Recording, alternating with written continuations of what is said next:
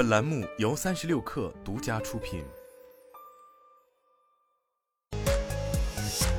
网罗新商业领域全天最热消息，欢迎收听快讯不联播，我是金盛。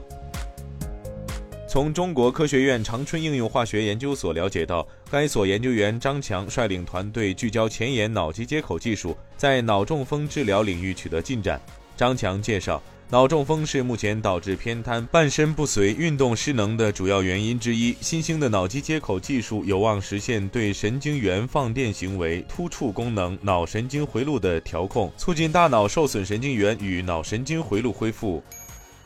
据汽车像素消息，小米首款汽车已于上周在亦庄工厂进入生产线验证的第五个阶段。该工厂需要在本月完成装车三百辆的目标，相比十一月翻了数倍。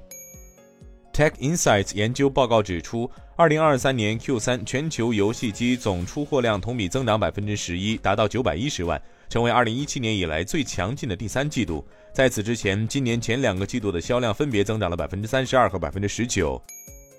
三十六氪获悉，奈雪的茶首家泰国直营门店在曼谷 M Sphere 商场正式开业。泰国首店正式开业，标志着奈雪的茶在东南亚乃至全球市场的布局正式加速。目前，奈雪门店总数已超一千四百家，进入一百多个主要城市，会员数超过七千五百万。一位知情人士透露，OpenAI 于二零一九年与芯片开发商 Rain AI 签署了一份意向书，在该初创公司的芯片上市后，将斥资五千一百万美元购买这些芯片。这家公司的特殊之处在于，它由阿尔特曼亲自投资，其已投资超过一百万美元。美国另类投资管理公司阿瑞斯资产管理公司 CEO 迈克尔·阿鲁戈蒂日前接受采访时表示，公司计划明年在日本东京设立分支机构，但需获得监管机构批准。阿鲁戈蒂称，阿瑞斯资产管理将在私人股票和房地产领域寻找机会。